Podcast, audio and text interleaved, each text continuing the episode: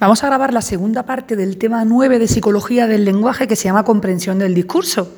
Y en esta segunda parte vamos a ver, por un lado, las investigaciones que se han hecho sobre modelos de situación y, por otro lado, las teorías de comprensión del discurso. En las investigaciones de modelos de situación, la verdad que son bastante fáciles y muy intuitivas. Tenemos la dimensión espacial, la dimensión temporal y la dimensión emocional e interpersonal. Y en las teorías de la comprensión del discurso, podemos hacer como tres grandes bloques. Los primeros son la teoría de la macroestructura de, bueno, serían los trabajos de Kinch, porque Kinch fue como el que inició las primeras teorías sobre comprensión del discurso. Y entonces tenemos los trabajos de Kinch, vamos a hacer un bloque solo para Kinch, donde vamos a hablar de la teoría de la macroestructura, de la teoría de, la construcción e y de la teoría de la memoria de trabajo a largo plazo. Todo esto de Kinch. Luego podemos hacer un segundo grupo de teorías que serían las teorías de modelos de situación. Y un tercer grupo, pues serían las teorías estadísticas, perdón, eh, son, son cuatro, las teorías estadísticas, que son como, bueno, análisis semántico, se llama la teoría del análisis semántico latente, y por último, las teorías eh, neurológicas. Pues eso es lo que vamos a ver en este bloque 2 del tema 9.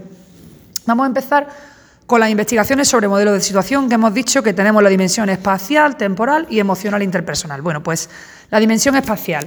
Esto es bastante intuitivo porque lo que estamos haciendo en esta, bueno, lo que se hace en estas teorías es elaborar textos experimentales, que ya recordamos que se llamaban textoides, pues textos experimentales en los que pasa una cosa, que la estructura superficial y la estructura proposicional que se deriva de esta estructura superficial, pues difieren totalmente de la estructura espacial de la situación a la que se refieren. Hemos dicho tres cosas, estructura superficial, estructura proposicional y situación espacial de la, em, de la situación a la que se refieren. Pues resulta que vamos a intentar que haya una estructura espacial de la situación que sea diferente de la estructura superficial y proposicional que se deriva de esta. Entonces, Evidentemente son textos en los que se favorece la divergencia. Y esto que estoy diciendo parece que se entiende regular, pero con un ejemplo se va a entender súper fácil. Vamos a explicar el, ejercicio, bueno, el trabajo que hicieron Glenberg, Meyer y Linden. Ellos cogían a los participantes del experimento y le leían textos en los que un personaje realizaba una serie de acciones. Así que le leían textos y resulta que en cada texto se incluía una frase crítica y era crítica porque en esa frase se establecía una asociación espacial entre el personaje y un objeto. Por ejemplo, Pepe se puso la camisa o Pepe se la quitó. En el caso de Pepe se puso la camisa sería una asociación espacial y en el caso de se quitó la camisa pues sería una disociación espacial, ¿no? Resulta que en un momento determinado se le presentaba a la persona experimental una palabra de prueba, por ejemplo la palabra camisa, que obviamente se refería pues, a ese objeto que se había asociado o disociado en la oración que había leído, en esa oración crítica del texto que le habían ofrecido. Resulta que se le pedía al participante del estudio, oye, mira, dinos si esa palabra pertenece al texto o no. Y el ordenador, por lo que registraba, eran los tiempos de respuesta. ¿Cuánto tardaban en decir si esa palabra crítica estaba en el textoide que le habían leído o no? Y vamos a recordar que esa palabra crítica podía ser mm, relativa a la asociación del personaje a un objeto, por ejemplo, Pepe se puso la camisa, o la disociación, Pepe se la quitó. ¿Qué se descubrió? Se descubrió una cosa muy interesante. Si la palabra de prueba se presentaba justo, inmediatamente, después de leer el texto, pues no había diferencia significativa, porque claro, eso estaba todavía, bueno, esto, lo estoy diciendo yo, esto no lo pone aquí, pero obviamente está en la memoria, en la memoria a corto plazo, está súper accesible y entonces no había diferencia entre la versión asociada o disociada, daba igual que dijera se puso la camisa o se la quitó. Si esa palabra de prueba se presentaba inmediatamente de leer el textoide, pues se recordaba sin problema. Pero, ojo, porque había otra condición en la que no presentaban la palabra de prueba inmediatamente después, sino que ponían tres o cuatro frases de relleno, bueno, aquí pone una o dos oraciones de relleno, y al presentar estas frases resulta que la, forma superficial se desvanecía y entonces se observaba una clara ventaja en la versión asociada que la disociada, es decir, que la persona recuerda mejor la frase en la que se decía Pepe se puso la camisa donde había una asociación que Pepe se la quitó. Esto cuando metíamos frases de relleno. ¿Esto cómo se puede explicar? Bueno, pues las diferencias de activación solo se pueden deber a la estructura espacial de la situación, porque claro, si Claro, al meter oraciones de, rellena, de relleno se desvanece esa estructura superficial, esas palabras que acabo de escuchar, esa frase con sus conectores, con sus palabras específicas, y solo me puedo quedar con la estructura espacial de la situación, es decir, con la representación de esa situación en mi mente más que con las palabras. Entonces, en la versión asociada, el objeto se queda vinculado espacialmente al personaje, por eso me acuerdo mejor, mientras que en la disociada pues, se queda separado y entonces no está tan accesible. ¿Qué podría ocurrir si en una narración se describen eh, escenarios espaciales más complejos que esta frase que hemos dicho un poco teletabi de se puso la camisa, se la quitó? Bueno, la intuición nos sugiere que el lector pues, no construye una representación espacial detallada en línea, porque claro, recordemos que si lo haces en línea estás consumiendo excesivos recursos cognitivos y tu memoria de, corto, tu memoria de trabajo peta. Entonces, bueno, de alguna manera de, por la intuición decimos, pues mira, pues el personaje, o sea, perdón, la, persona que está leyendo esa narración no va a describir eh, en su mente el escenario tan complejo, ¿no? ¿Puede construir un modelo detallado? Sí, sí, claro que puede hacerlo, pero no en línea. Es decir, si quiere construir un modelo muy detallado en una narración más compleja, pues el lector va a tener que mm, leer y releer el texto para desarrollar procesos de razonamiento. Entonces, claro, eso ya no sería comprensión en línea, son, tareas de aprendizaje a partir de textos. Así que la conclusión general de todas estas investigaciones sobre la dimensión espacial de los modelos de situación es que pues, los modelos de situación espacial se elaboran con poco detalle en línea y esto coincide pues, con la teoría constructivista de la inferencia. Que si lo recordamos, esta teoría que la dijimos en el otro audio, ¿vale? Pues esta hipótesis de Gresser, Singer y Trabasso, lo que dice es que los lectores, cuando están analizando en línea, pues construyen de forma automática inferencias que explican los sucesos y las acciones, pero ojo, que no se ponen ahí a tope de power a mm, analizar detalles visuales como el entorno espacial, los objetos, los personajes, ni los procedimientos específicos de las acciones. Es decir, que en línea interpretan automáticamente sucesos y acciones, pero si quieren hacer eh, un análisis detallado del entorno espacial, objetos, personajes, pues ya esto no lo pueden hacer de forma sistemática o automática, sino que van a necesitar pues, más reflexión. Esto ya sería con respecto a la dimensión espacial. Vamos a ver ahora las investigaciones sobre modelos de situación en la dimensión temporal. Está clarísimo una cosa, y es que eh, el tiempo es una dimensión fundamental en el lenguaje, porque la propia estructura del lenguaje es temporal. Cuando yo utilizo fonemas, palabras y oraciones, pues digo unas antes que otras. Entonces, claro, se van a comprender secuencialmente, en el orden en el que se están diciendo o se están leyendo. Resulta que los, sucesos, cuando hablamos de modelos de situación, pues los acontecimientos también suelen tener una estructura secuencial, es decir, que normalmente eh, el, lector va a aplicar una estrategia muy común que se llama el principio de iconicidad temporal, que digamos que se aplica por defecto. Esto es muy pregunta de examen, este principio de iconicidad temporal, porque lo que, lo que, a lo que se refiere este, este principio es que normalmente pues nosotros asumimos que el orden de las cláusulas y de las oraciones también se corresponde con el orden cronológico en el que pasan las cosas, ¿no? Mundo narrativo. Entonces, este principio de iconicidad temporal también se desarrolla con el principio de iconicidad fuerte. ¿Y qué asume el principio de iconicidad fuerte? Pues asume que los sucesos descritos ocurren de forma continua sin ningún tipo de interrupciones. O sea que el principio de iconicidad temporal dice que las cosas pasan unas antes de otras en el mismo orden en el que se cuentan y el principio de iconicidad fuerte dice además que es que no hay pausas, es decir, que no hay, no hay fractura entre las cosas que ocurren, sino que los eventos descritos pues, suceden de forma continua. Aquí tenemos un ejemplo del principio de iconicidad temporal. Dice, el vigilante abrió la puerta, miró alrededor y preguntó si había alguien. Esto sería la frase A. La segunda sería, el vigilante preguntó si había alguien, miró alrededor y abrió la puerta. Nosotros entendemos mejor la primera que la segunda, por el principio de iconicidad temporal, ¿no? Resulta que el lenguaje pues, dispone de recursos léxicos y gramaticales para expresar matices temporales. Por ejemplo, en castellano, pues la mayoría de las lenguas no es posible pronunciar una, oración sin utilizar un tiempo verbal que ubica los eventos pues, en el presente, en el pasado, en el futuro, respecto al marco temporal del hablante. Y tenemos también otros recursos lingüísticos, no solo el tiempo verbal, sino también los adverbios y las locuciones adverbiales, que nos van a indicar al lector o al oyente pues, distintos matices temporales. Incluso a veces nos van a decir, oye, que no aplique el principio de iconicidad, que, esto, claro, tendría mayor coste cognitivo porque nosotros por defecto aplicamos el principio de iconicidad. Bueno, ¿se ha verificado la temporalidad de los modelos de situación? Pues sí, de hecho, uno de los primeros estudios que se hicieron fue en 1996, lo hizo Zwan, Zwan, no sé, y él lo que hacía era que presentaba a los lectores microtextos que incluían una locución adverbial que indicaba continuidad, ¿no? Por ejemplo, pues un momento después, ¿no? Y también les daba textos en los que se incluían, pues eso, locuciones adverbiales, cosas que indicaban, adverbios, que indicaban diferentes grados de distancia temporal, por ejemplo, una hora después o un día después. Y resulta que vieron que los tiempos de lectura y la medida de activación, pues siempre fue más rápido cuando el adverbio indicaba continuidad. ¿Por qué? Porque se aplicaba el principio de iconicidad que ya hemos dicho que lo aplicamos por defecto. Sin embargo, si ponemos adverbios que indican discontinuidad, por ejemplo, una hora después, pues eh, esto produce mm, temporal, o sea, una hora después, pues esto va a producir lectura y respuesta más lenta. Ojo porque aquí se hizo una matización y es que dijeron, todas las discontinuidades son iguales, es decir, afecta igual que se indique, por ejemplo, que la locución adverbial indica una discontinuidad breve a que indica una discontinuidad larga? Pues sí, resulta que da igual. Da igual que digas una hora después a que digas un día después. La cuestión es que una vez que tú rompes la continuidad, generas lecturas y respuestas más lentas. Y aquí, por ejemplo, decía, pues mira, no suponía un cambio muy, muy grave mm, cambiar de una hora después a que eso no supone un cambio de escenario ni de personaje, a un día después, que ya aquí pues, tendría un cambio de escenario. Pues daba igual, no había diferencia significativa una vez que se rompía la, la discontinuidad entre discontinuidad breve y larga. Luego nos dice aquí también que la morfología de los verbos pues, puede situarnos en una perspectiva temporal subjetiva y esto modularía el foco atencional de los, eh, de los, de los eventos, ¿no? o el foco atencional sobre los eventos.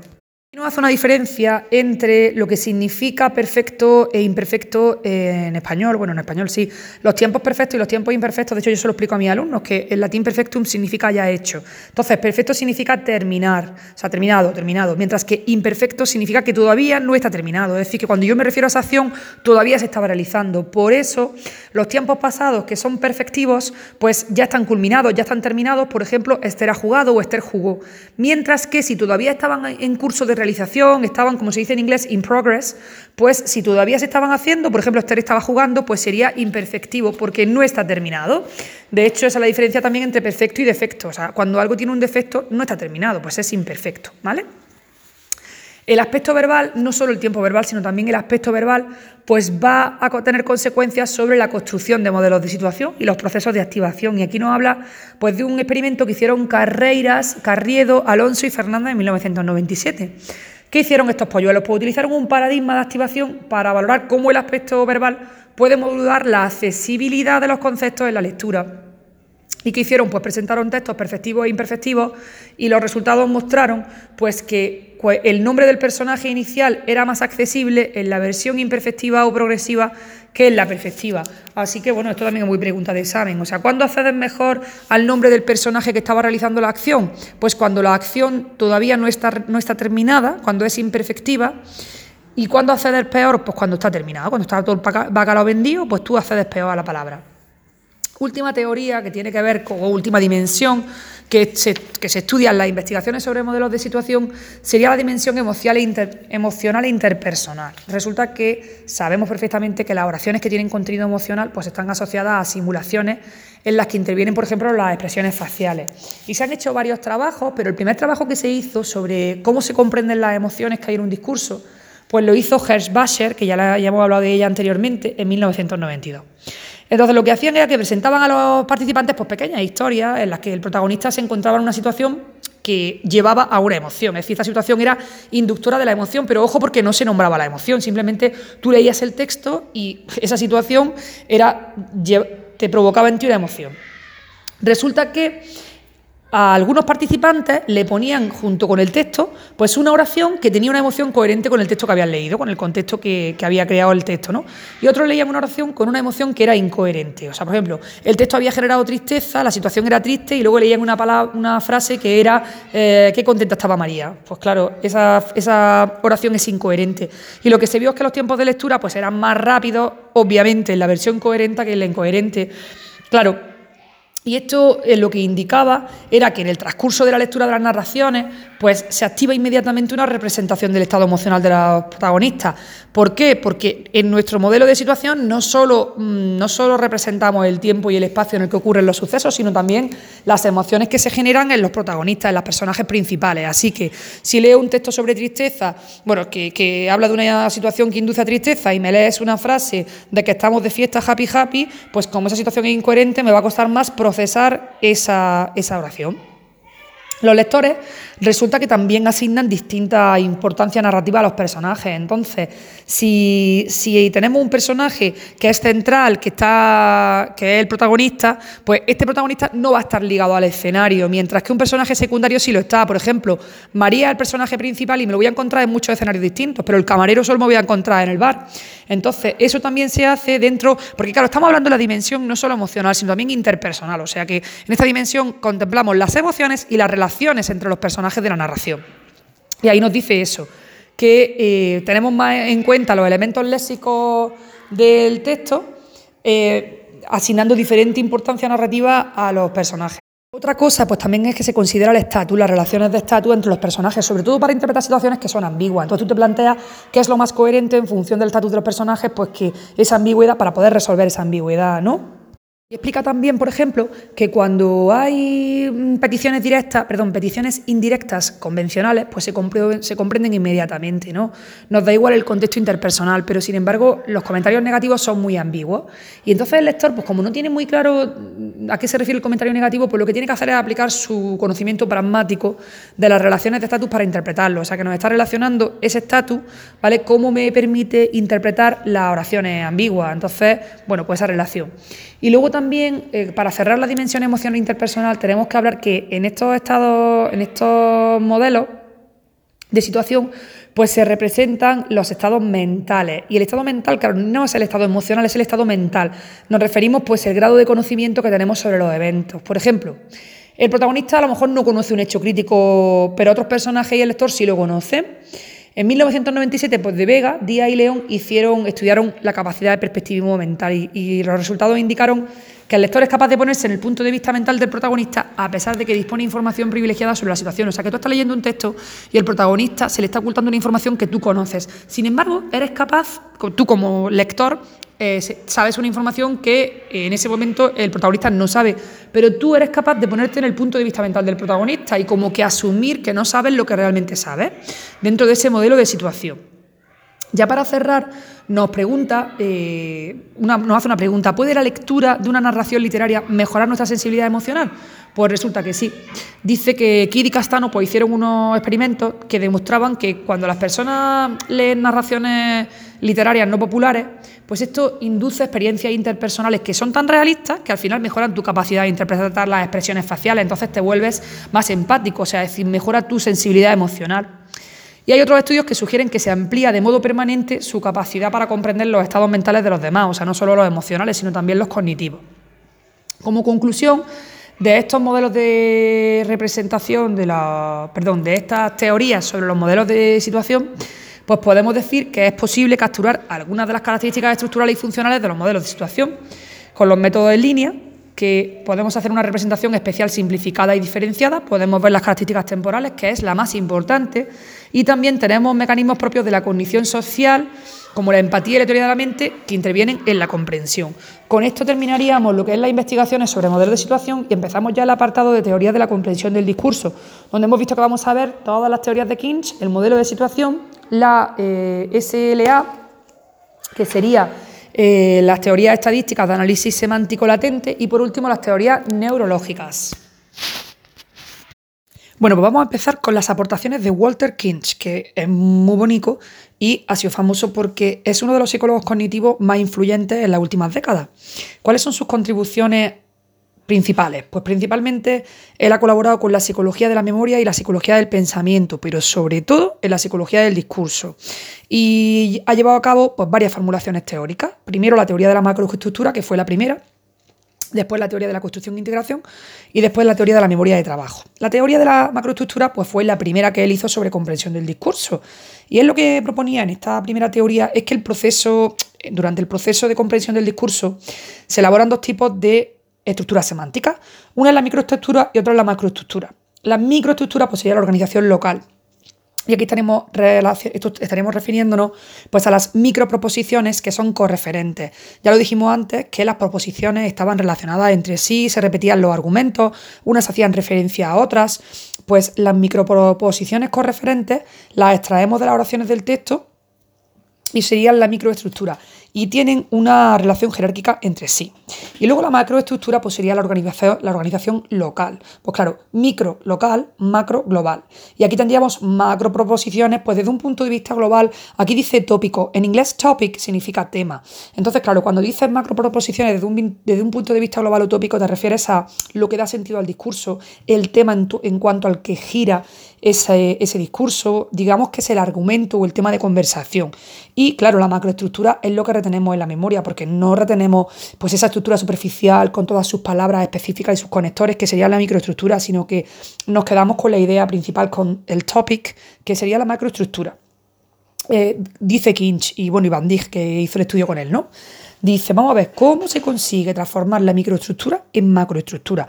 Pues el lector lo hace simplemente aplicando macro reglas que van a reducir y organizar la información de la microestructura. Es decir, que tú coges la información de la microestructura y la tuneas un poco aplicando macro reglas que te van a permitir extraer ese tema principal. Y estas reglas son reglas muy chulas que me recuerdan cuando yo estudiaba lingüística que son el borrado, la generalización y la construcción.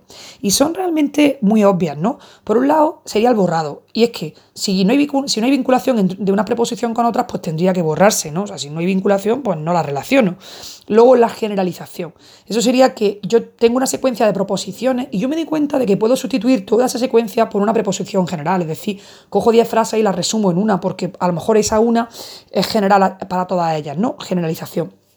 Y por último, construcción. Aquí lo que tengo es una secuencia de proposiciones que puedo sustituirla por otra que denota un hecho global. Y en este caso mm, sería solo, o sea, si, esta secuencia de proposiciones se puede sustituir por otra que denota el hecho global, sería si son condiciones, componentes o consecuencias normales. La verdad que esto de consecuencias normales no lo entiendo muy bien. Supongo que quiere decir que una cosa deriva de otra. Entonces tú construyes la consecuencia, ¿no? Las macroreglas hemos dicho que se aplican a las proposiciones de la microestructura y se aplican recursivamente recursivamente a las proposiciones de la macroestructura. Esto que quiere decir es que yo voy cocinando la microestructura y a la vez aplico estas macroreglas a las proposiciones de la macroestructura, a las macroreglas, a las macroproposiciones. Claro, ¿cómo evitamos que se aplique indefinidamente su aplicación? Porque hemos dicho que es recursiva. Recursiva sabemos que es que construimos con, de forma repetida, eh, combino, combino elementos y, genero algo más grande, pero combinando un número limitado de elementos, ¿no? Bueno, pues ¿cómo podemos evitar que se aplique indefinidamente esta aplicación de las macroreglas? Pues esto lo hacemos porque todo esto está controlado por un esquema del discurso. Esto es mogollón de preguntas de examen, porque es que el tema arriba abajo les encantan los exámenes. Dice aquí que el esquema del discurso, pues, opera, opera de arriba abajo, a partir de la memoria a largo plazo del lector. Recordamos lo que era arriba abajo y abajo arriba. Arriba abajo era que soy yo el que controla la gestión de la información, o sea que no depende de los, estímulos de fuera, sino que vienen de mis estímulos internos. Aquí por eso dice a partir de la memoria a largo plazo del lector, o sea, de lo que yo tengo dentro de mí, ¿vale? Pues yo opero de arriba abajo construyendo el esquema del discurso. Si fuera abajo arriba, sería que yo dependo de los estímulos que hay fuera para construir este esquema del discurso, pero no. Aquí operan de arriba abajo, o sea que yo lo controlo. Yo es que para recordarlo de arriba abajo mm, pienso en una tontería, que es cuando la suegra mira así a la novia del hijo y la mira de arriba abajo y dice, perdona chata, esta relación la controlo yo.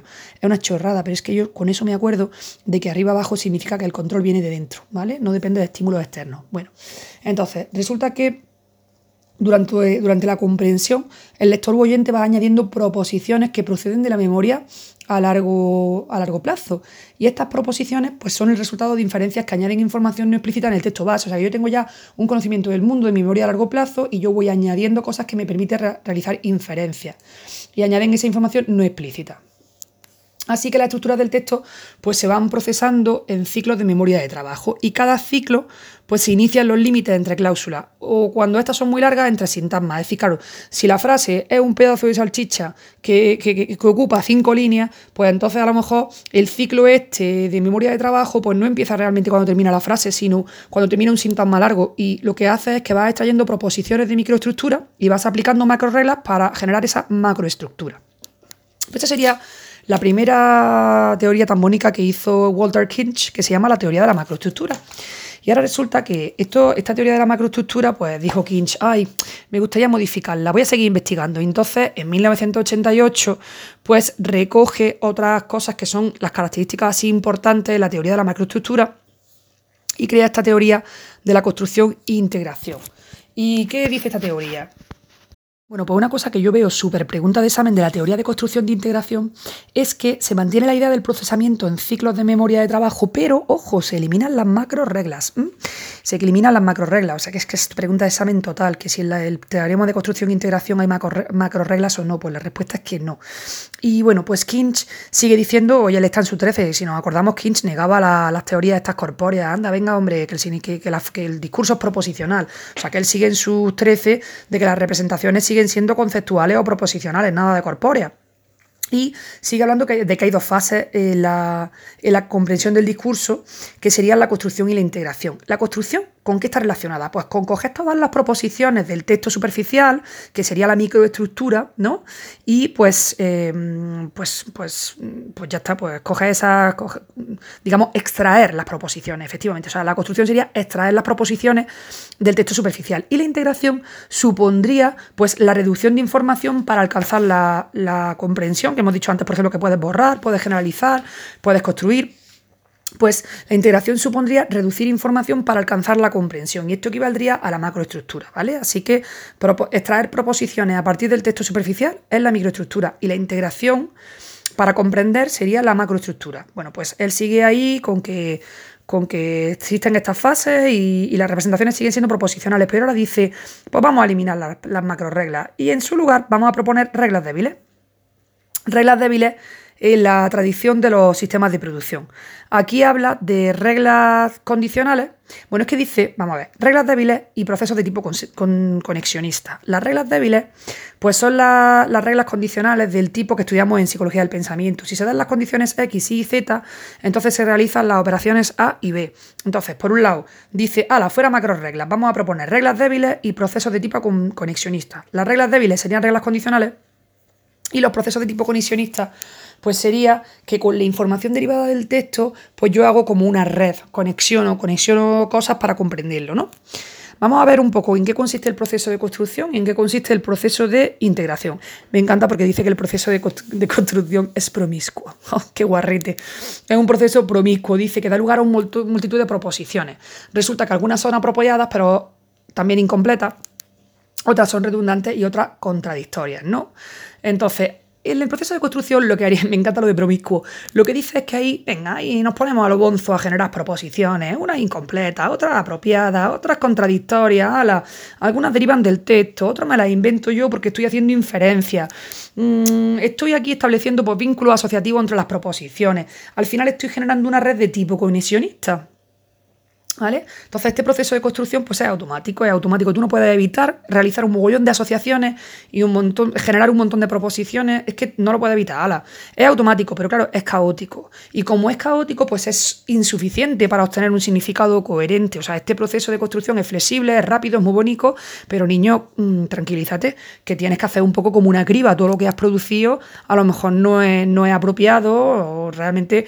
Entonces por eso pasamos al proceso de integración. Y este proceso de integración, pues es tu madre que llega a tu casa y dice, anda, ¿cómo tenéis el piso de estudiantes? Entonces establece el orden en el caos. Y este mecanismo ah, es también de tipo conexionista, porque lo que tenemos es una red activada. Antes hemos dicho que en el proceso de construcción activamos una red ¿no? de tipo conexionista. Pues esa red que, está activada va a reajustar los pesos de sus conexiones. Entonces, unas se van a reforzar, las que tienen más sentido se van a reforzar y otras se van a debilitar y, se, desaparecen, porque hemos dicho que pueden, pueden generarse proposiciones inapropiadas, ¿no? Y el resultado es que se va a integrar a la macroestructura previamente elaborada. Y así vamos a tener un texto más coherente que el texto base.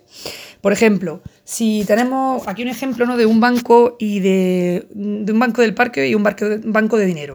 Tenemos una oración que es, el ladrón se llevó el dinero del banco. Pues primero se activan dos nodos de significado y finalmente se van a mantener los términos relacionados con el segundo concepto, es decir, con el segundo, con el banco de dinero, porque que el ladrón se llevó el dinero de que, que alguien se dejó una bolsita de moneda encima de un banco en el parque, pues no, ¿no? Entonces, pues eso, eh, lo que hacemos es que activamos dos nodos y luego uno lo suprimimos y otro lo reforzamos. El peso, ¿no? Eh, al integrar la macroestructura, pues el peso se refuerza de un nodo y se debilita el otro. Y este proceso, pues no es consciente, eh, no es consciente inteligente y ocurre de abajo arriba. Es decir, que está basado en el propio texto. Claro, basado de abajo arriba, ahora ya sí sería que no viene de mi memoria de trabajo, no viene de dentro de mí, sino que viene de fuera. Está basado en el propio texto. Tercera teoría de Keynes, porque es que estaba on fire, y Keynes dijo, tío, es que he hecho mi teoría de la macroestructura, he hecho mi teoría de la construcción e integración y yo no puedo evitar seguir investigando, es que la investigación es mi vida. Entonces, esto fue en 1988 la teoría de construcción e integración y en 1995 se levanta por la mañana y dice, es que quiero seguir investigando. Y pone su teoría o crea su teoría de la memoria de trabajo a largo plazo. Hemos dicho en la introducción que eh, Walter Kinch ha sido uno de los psicólogos cognitivos más influyentes de las últimas décadas y que sus contribuciones a la psicología han sido particularmente importantes en la psicología de la memoria, del pensamiento y del discurso. Y resulta que esta contribución pues, es una contribución a la memoria y al discurso. ¿Por qué? ¿Qué dicen las teorías clásicas de memoria de trabajo? Pues dicen que las personas solo somos capaces de retener de forma inmediata pues, entre 4 y 7 unidades de información y solo durante unos segundos, si no ya nuestra memoria peta. Entonces, estas limitaciones, pues parece, parece que contradicen un poco el rendimiento de nuestra memoria en la comprensión de narración y en otras tareas, porque cuando estamos leyendo un texto, cuando estamos leyendo un discurso, pues parece que somos capaces de retener más información que estas cuatro o siete unidades, ¿no? Entonces, Erickson y Kinch en 1995 hacen un trabajo y postulan que además de la memoria de trabajo convencional, que sería lo que nosotros llamamos memoria de trabajo a corto plazo, pues resulta que existe una memoria de trabajo a largo plazo. Pero es una memoria curiosa porque es una memoria específica de dominio, es decir, que es específica de esta comprensión del discurso y que se adquiere mediante entrenamiento continuado. Bueno, yo he dicho que es específica del discurso puede ser específica de otras cosas, pero que, por ejemplo, si tú trabajas, si tú entrenas la memoria cuando lees, pues es una memoria específica de ese dominio. Otra memoria, pues puede ser, en el caso de los jugadores expertos de ajedrez, pues después de muchos años de práctica tienen ahí, joder, que están llevando en cuenta todos los movimientos que ha hecho el tío que está enfrente. Todo esto, claro, está reteniendo de forma inmediata muchísimas unidades de información más allá de esas 4 o 7 de la memoria de trabajo clásica a largo plazo, a corto plazo. Y entonces, Edison y Kinch dice, pues mira, existe una memoria de trabajo a largo plazo específica de dominio y que si vamos, vamos trabajándola, vamos, eh, digamos, fortaleciéndola con el entrenamiento, pues, pues se, vuelve, se vuelve la leche, ¿no? Entonces, que en el caso del discurso, pues resulta que a veces pasan horas o días después de haber leído un capítulo y retomamos la lectura y con que leamos unas cuantas oraciones previas recuperamos el contexto narrativo, es decir, recuperamos la macroestructura, el argumento de que iba el tema del capítulo, pues con increíble facilidad.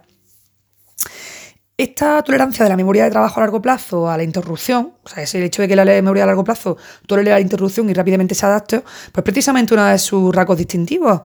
Entonces, ¿qué es lo que hace el lector o el experto cuando, cuando, digamos, supera esta interrupción, esta interrupción que ha habido? Pues lo que hacen es utilizar estructuras de recuperación. ¿Y dónde están estas estructuras de recuperación? Pues en su memoria a largo plazo. Entonces, ellos lo que hacen es que recuperan esa estructura en la memoria a largo plazo que se activan cuando se reciben ciertos índices. O sea, siempre al final ves una pista que te activa esa información que tiene la memoria a largo plazo.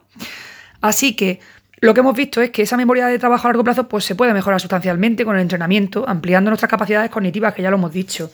¿Y cómo podemos lograrlo? Pues con esfuerzo continuado a lo largo del tiempo. Y última cosa, que es que es repetir lo mismo que hemos dicho que es específica del dominio o del área entrenado y probablemente pues, no se generaliza a otros dominios. Es decir, yo estoy muy entrenado en ajedrez, pues si no leo ni un libro, pues estaré muy entrenado en la jugada de ajedrez, pero no en la lectura.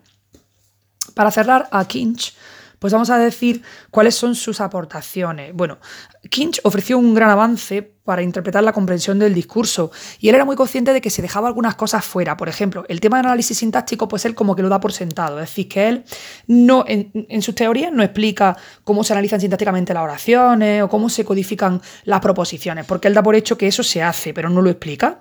Luego, además, las teorías pues la información que utilizan como base, es decir, el input, el input, pues no va a ser el texto superficial, que sería lo que vemos, ¿no? Con sus conectores, con sus palabras, con su tal. No. Lo que se utiliza directamente son las proposiciones ya elaboradas, que sería el texto base. O sea que esto también es súper pregunta de examen. En plan, mm, las, las teorías de Kinch utilizan como punto de partida el texto superficial. Las teorías de Kinch utilizan como partida el texto base. Pues esa sería la correcta, el texto base, ¿no? Y ya a partir de estas proposiciones que están elaboradas se explican por los procesos de microestructura y macroestructura o de construcción e integración, según la teoría. Mm, la, codificación proposicional pues no, eh, la ejecutan los algoritmos. Esa es otra cosa que es una limitación de, las aportaciones de Kinch, que realmente pues, los aspectos computacionales no están muy detallados, sino que esta codificación proposicional pues, la hace a mano el propio investigador. Y, esos aspectos computacionales pues, son propuestos como herramientas provisionales más, como más que como aspectos esenciales de sus teorías.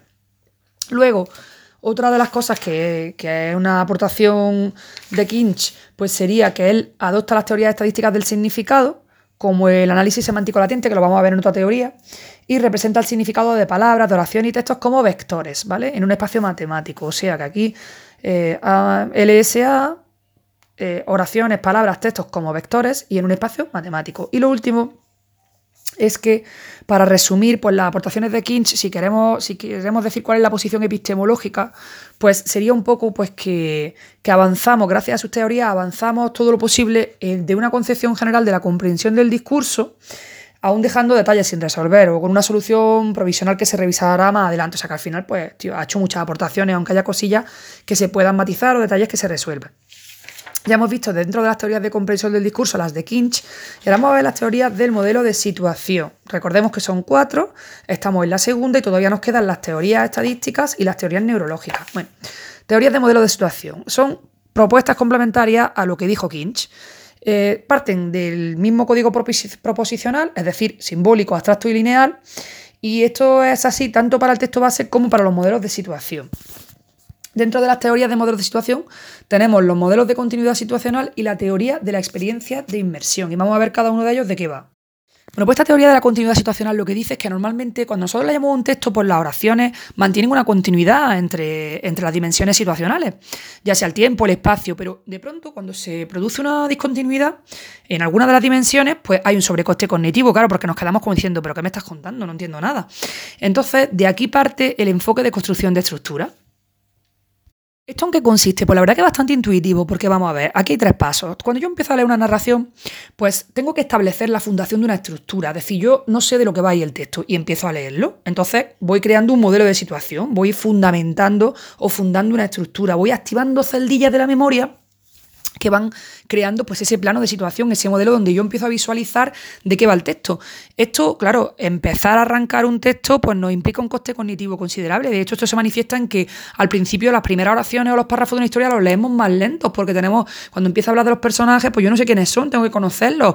Empieza a hablar del lugar, pues claro, hay una lenta lectura. Eso sería el primer paso, cuando yo estoy fundando la estructura. Luego en el segundo paso, pues claro, yo ya como que tengo, empiezo a tener una visión global y, hago un proceso que se llama mapeado de estructura. Es decir, que a medida que leo nuevas oraciones, pues completo, enriquezco, enriquezco, esa estructura que he fundado en el paso anterior. Pero ojo, esto solo va a pasar si se mantiene la continuidad o la coherencia temporal, espacial, causal, la correferencia. Es decir, si de pronto no me. Es como si, yo qué sé, estoy leyendo un texto sobre la invasión de los normandos y de pronto me, me habla del pollo al chilindrón. Pues ahí se rompe la cohesión, se rompe la coherencia. ¿Qué me estás contando? Y al haber esta ruptura de continuidad, pues ya se me va a tomar por saco el mapeado de estructura. Así que el mapeado de estructura solo cuando hay continuidad y coherencia temporal. Luego tenemos un tercer paso y es que cuando yo estoy leyendo y de pronto que estoy yo tan agustico con mi fundación de estructura y mi, mapeado de estructura y de pronto aparece un indicador de discontinuidad, pues eh, de pronto mm, el lector va a realizar un cambio de estructura, es decir, que va a dejar de implementar la estructura anterior y va a fundar una nueva estructura o subestructura. Por ejemplo, si dice, al día siguiente fuimos a la playa, o porque, así pues, por lo tanto, todos esos conectores, o cuando dice, por ejemplo, sin embargo, pues aquí tengo yo que hacer un cambio de estructura porque estábamos hablando de una cosa y ahora, sin embargo, no sé qué, pues tengo que dejar de implementar la estructura anterior y fundar una nueva estructura o subestructura, activando, ojo, nuevas celdillas de la memoria, porque las que tenía activadas no me sirven.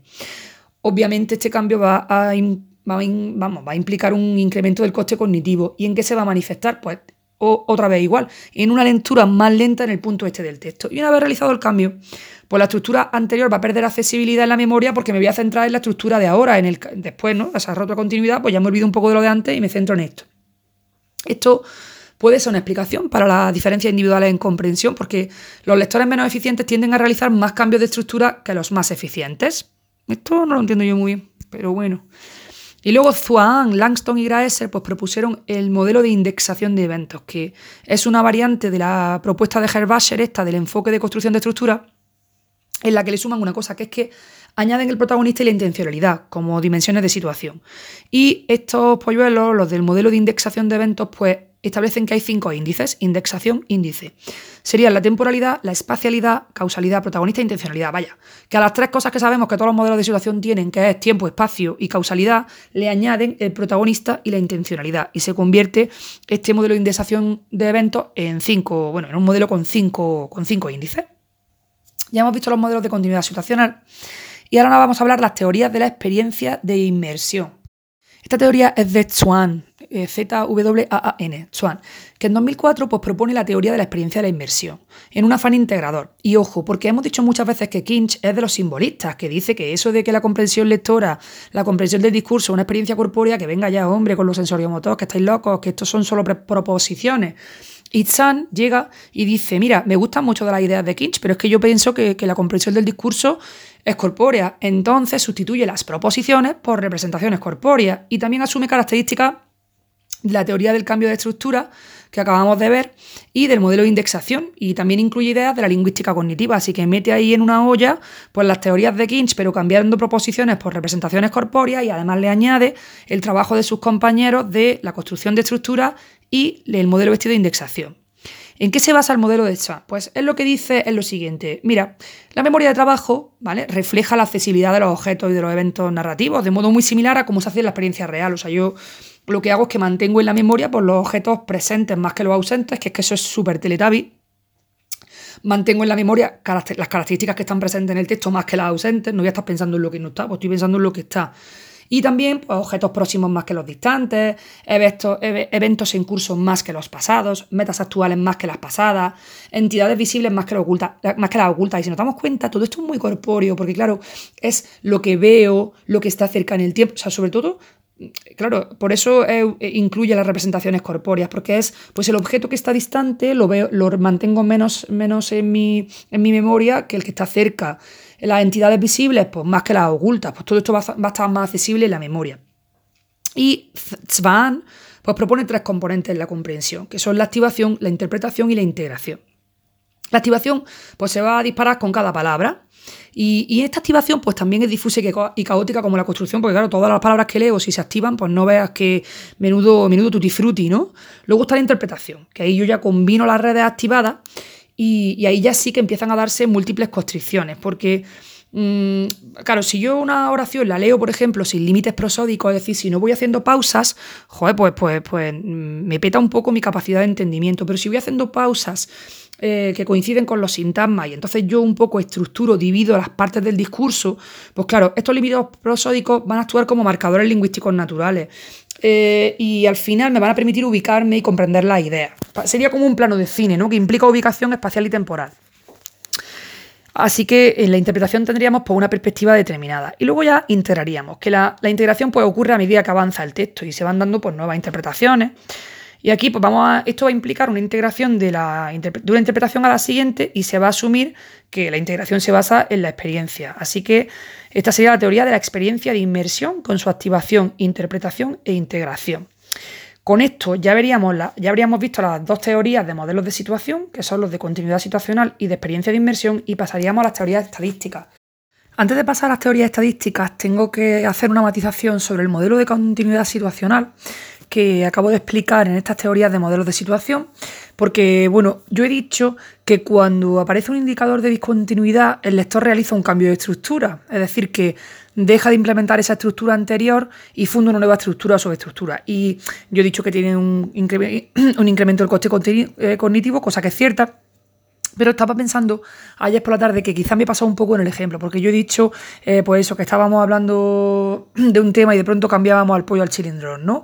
Claro, yo he dicho, ala, tomás por saco la coherencia, tomás por saco la cohesión, y da la sensación quizá con mi ejemplo que cuando hay discontinuidad se rompe la coherencia, ¿no? Y realmente no es así, o sea, realmente no se rompe la coherencia. Si yo simplemente, por ejemplo, estoy leyendo una narración donde los personajes están en Nueva York, y al día siguiente deciden coger un tren para ir a Long Island y irse a la playa, pues realmente no se está rompiendo la coherencia, tiene sentido. O sea, al día siguiente ellos deciden hacer otra cosa. O sea que no se rompe tanto la coherencia. Es decir, que el cambio no tiene que ser tan dramático, no se tiene que ir a, tomar por saco la coherencia. Simplemente sí que es cierto que habíamos creado una estructura, se había dado el proceso de fundación de una estructura donde yo estoy viendo eh, al principio pues Nueva York con todos sus iconos, con sus calles, con sus taxis. Luego hago un mapeado de estructura donde ya me fijo pues en las calles y en lo que hay en Central Park, es decir, como que ya una vez que funda la estructura y he mapeado la estructura, estoy como muy en la atmósfera de Nueva York y ya de pronto si decimos al día siguiente nos fuimos a Long Island, pues claro, ya ahora ya dejo de implementar esa estructura anterior y paso a crear otra y esto tiene un coste cognitivo, pero no tiene por qué romperse la coherencia. Bueno, una vez dicho esto, vamos a ver las teorías estadísticas, en concreto el análisis semántico latente. Esto es una flipada de la gente que le gusta las matemáticas, que yo la envidio porque yo no las entiendo, pero es que realmente son muy útiles. Entonces, lo que se hace en estas teorías estadísticas es que se vectorizan las palabras, es decir, que las palabras se representan como vectores y las relaciones que hay entre un par de palabras se calculan como el coseno del ángulo entre sus vectores. Vamos a explicar esto, bueno, vamos a, decir primero en qué se basan estas teorías estadísticas.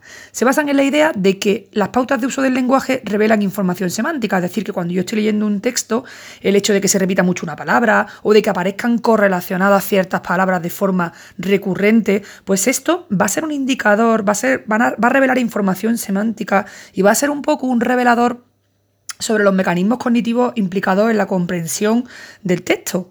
Vamos a, a profundizar un poco. Entonces, ellos dicen, los, teóricos, estos estadísticos del SLA, que es el análisis semántico latente, dicen, mira, las pautas del uso del lenguaje revelan información semántica y nosotros podemos analizar estadísticamente la concurrencia de palabras en textos naturales, es decir, textos que se han generado de forma natural y nos vamos a plantear por qué ciertas palabras aparecen muchas veces en el mismo texto, ¿no? Ocurren. Entonces, los autores lo que hicieron fue que mediante ordenador eh, registraron la ocurrencia de 60.000 palabras que procedían de unos 30.000 textos. Con estas 60.000 palabras crearon una matriz de palabras, unas una filas, ¿no? Unas filas por, por, cada texto, que sería la columna. O sea, estamos en una hoja de Excel. Entonces, las filas son las palabras y la columna son los textos. Y la celdilla de esta, hoja de Excel incluye la frecuencia de ocurrencia de las palabras en los textos. Ellos meten sus cálculos matemáticos tan bonitos y mediante una técnica de descomposición en valores singulares, pues reducen esas 60.000 palabras de esos 30.000 textos, lo reducen a una matriz con un espacio vectorial que tiene solo 300 dimensiones, solamente 300, ¿vale? O sea, poquísimas. Y ahora, ¿cómo representan las palabras? Ya lo hemos dicho antes, las representan como vectores. Y las relaciones entre un par de palabras, pues, se calculan como el coseno del ángulo entre sus vectores, ¿vale? Coseno del ángulo entre sus vectores. ¿Qué indica la longitud de cada palabra? Pues, eh, bueno, la longitud de cada vector que representa cada palabra, pues indica la riqueza semántica de la palabra. O sea que cuanta más larga Cuanto más largo es, un, es el vector que representa la palabra, pues más rica semánticamente es. Y lo interesante de este procedimiento es que los cosenos que se obtenían matemáticamente, pues resulta que revelan propiedades psicológicas emergentes. O sea que yo puedo decir que en función del coseno que hay entre dos palabras, voy a poder predecir los juicios de similitud de los participantes humanos, es decir, cómo el participante del estudio va a juzgar que esas palabras son eh, similares o no. Luego voy a poder también predecir efectos de priming. Voy a poder estimar el grado de sinonimia entre palabras en función del coseno. Si el coseno es X, pues las palabras son muy sinónimas. Si el coseno es X, pues las palabras son súper poco sinónimas. Voy a poder también relacionar a través del coseno la edad de adquisición. Vamos, la repera. Entonces, si disponemos de la interfaz apropiada, pues el usuario de este análisis semántico latente va a poder comprobar por sí mismo las relaciones semánticas, es decir, los cosenos, no solo entre palabras, sino entre oraciones y entre textos. O sea, que es que pasamos de la unidad básica, que es la palabra, a las relaciones entre oraciones y entre textos. En términos estrictos, esta LSA realmente es una herramienta estadística que lo que va a hacer es coger corpus, si lo recordamos, un corpus es un conjunto, es un material donde tengo miles de palabras, millones de palabras. Bueno, pues lo que hacemos es que con esta herramienta estadística explotamos datos que proceden de corpus lingüísticos. Una cosilla que hay que decir es que Landauer y Domaes dicen, mira, que esto no es solo una herramienta estadística, que el LSA es una, me encanta porque me suena a LSD, el LSA es una auténtica teoría del significado, oh my god. Entonces, Landauer y Dumais dicen, mira, que los seres humanos realmente funcionamos un poco en gran medida como este LSA, es decir, que el significado de la mayoría de las palabras lo adquirimos a partir de la relación de estas palabras con otras en contextos puramente lingüísticos, o sea que de alguna manera esta herramienta estadística refleja cómo funciona nuestro cerebro y cómo nosotros adquirimos el significado de las palabras al correlacionarlas con otras, ¿no? Aparte de ser una herramienta estadística y una auténtica teoría del significado, el LSA es una técnica cognitiva, porque la podemos aplicar en el análisis y la evaluación automática de textos. Por ejemplo, un trabajo que hicieron Olmo eh, y colaboradores en 2011, pues ellos crearon un algoritmo de, esta, de este análisis semántico latente que combina coseno y longitud de los vectores. Ya dijimos antes que la longitud del vector indicaba la, la riqueza semántica de la palabra y los cosenos entre vectores, pues la relación que hay entre las palabras. Pues ellos crearon un algoritmo, un algoritmo que combinaba coseno y longitud de los vectores. ¿Y qué era capaz de hacer este algoritmo? Pues esto es la leche, porque lo que hacía era evaluar resúmenes de textos redactados por estudiantes de bachillerato. Este es el sueño de cualquier profesor como yo, que doy inglés y francés, pero también doy lengua. Mm, o sea, eso de que un ordenador te corrija un texto, eso es la releche, ¿no? Entonces, este algoritmo podía evaluar los resúmenes de textos redactados por estudiantes de bachillerato y la correlación entre la valoración del LSA, del, análisis semántico latente, y lo que opinaban los expertos existía. O sea que, que, el LSA iba bastante bien encaminado. ¿no? Ahora, la historia no puede ser tan bonita, too good to be true. Entonces resulta que hay que decir que, vale, que con respecto a la riqueza semántica de un texto, a las relaciones entre palabras, pues sí, el LSA te sirve. Pero el LSA no analiza las palabras gramaticales, es decir, no analiza pronombres, ni artículos, ni proposiciones, tampoco analiza procesos sintácticos ni el orden de palabras. Entonces, claro, al final, pues los profesores ya lloramos porque no, no podemos corregir el texto con el LSA, porque mm, a lo mejor hay una riqueza, eh, una riqueza mm, semántica de la leche, pero eh, los conectores brillan por su ausencia, o los pronombres están mal puestos, o la sintaxis pues es malísima. Así que al final, pues no es tan bonito. Y luego también otra cosita que decimos del análisis semántico latente es que tampoco tiene en cuenta los mecanismos cognitivos que están implicados en la comprensión, como la memoria de trabajo o los procesos atencionales. Así que análisis semántico latente yo me quedaría sobre todo, porque yo aquí, pregunta de examen, lo que veo es que la longitud del vector indica la riqueza semántica, que la relación entre palabras se indica a través del coseno, y luego pues que es una teoría del significado, una tecnología cognitiva eh, y que eh, pues este, este LSA pues, tiene muchas aplicaciones a la hora de, de analizar pues automáticamente los textos. Cuarta teoría, con esta centramos ya las teorías sobre la comprensión del discurso, que serían las teorías neurológicas. Y aquí lo que la introducción nos dice que los datos neuroanatómicos, pues por sí mismos pueden contribuir a configurar teorías cognitivas nuevas. ¿De qué vamos a hablar aquí? Vamos a hablar del papel del hemisferio derecho, que siempre estamos hablando con el lenguaje del hemisferio izquierdo, pero el hemisferio derecho, pobretico, que también hace cosas relacionadas con el lenguaje. Y luego también vamos a hablar del papel de otras estructuras cerebrales. Con respecto al papel del hemisferio derecho, pues sabemos que siempre estamos asociando la comprensión y la producción del lenguaje, pues tradicionalmente con el hemisferio cerebral izquierdo. Pero, ojo, porque los estudios neurocientíficos han mostrado que el hemisferio cerebral derecho mm, desempeña un papel muy importante en la comprensión, especialmente en el discurso, y además que es que lo sabemos, que es que la pragmática, es decir, comprender el discurso en su contexto, depende del hemisferio derecho. Sabemos que los pacientes que tienen lesión al hemisferio derecho, ¿vale? No tienen síntomas afásicos, pero tienen dificultad para extraer las ideas principales de una narración, para realizar inferencias, para comprender metáforas, es decir, para ir pasando la aguja entre todos esos agujeros que conforman el quesillo del texto. Y entonces, como no pueden ir relacionando, pues tienen grandes problemas. Robertson y colaboradores en el año 2000 hacen un estudio de neuroimagen y cogen a los participantes y les dan a los participantes pues conjuntos de oraciones que incluyen artículos indeterminados. Por ejemplo, una madre habla por teléfono o artículos determinados. Por ejemplo, la madre hablaba por teléfono. Entonces teníamos dos versiones, versiones con artículos indeterminados y artículos determinados. Las versiones con artículos indeterminados, pues se leía como un conjunto de oraciones independientes, es decir, que no estaban relacionadas unas con otras, mientras que las que utilizaban artículos determinados, pues claro, son correferentes porque eh, un artículo determinado te dice que la información es conocida. Entonces, como son correferentes, por tanto, estas frases se leen como una narración. Y los resultados, pues, ¿qué mostraron? Pues que se activaban las áreas perisilvianas del hemisferio izquierdo en ambas versiones, pero además, en la versión de narración se activó la región del hemisferio derecho homóloga del área de, de Broca. ¿Y esto qué indica? Claro, si se activan las áreas perisilvianas del hemisferio izquierdo en ambas versiones es porque el lenguaje eh, depende principalmente del hemisferio izquierdo en ambos casos, ya estén las oraciones relacionadas o no relacionadas. Pero sin embargo, cuando hay relación entre las oraciones y por lo tanto estamos construyendo un texto, un discurso, donde hay correferencias, donde hay anáforas, donde hay conectores, pues resulta que en la versión de la narración se activa también la región del hemisferio derecho homóloga del área de Broca. Y esto indica pues, que la integración del discurso requiere la colaboración del hemisferio derecho. Después de resolver de Robertson y Al, pues llega otra teoría más completa, que la desarrolla Mark Beeman. Y él lo que dice es, mira, los hemisferios, los dos, están especializados en diferentes procesos semánticos que están relacionados con la, con la comprensión del lenguaje. Pero pasa una cosa, y es que cuando yo proceso las palabras, el hemisferio izquierdo va a realizar una codificación semántica fina, es decir, que va a activar intensamente campos semánticos reducidos, dominantes, relacionados con el contexto inmediato. Pero el hemisferio derecho va a realizar una codificación semántica gruesa, es decir, que va a activar de forma débil campos semánticos más amplios, más difusos y mal estructurados. Por lo tanto, ambos hemisferios cooperan y combinan información a través de la conectividad que proporciona el maravilloso cuerpo calloso, que tiene un nombre muy feo, pero es que sin el cuerpo calloso pues no se conectarían el hemisferio derecho y el izquierdo.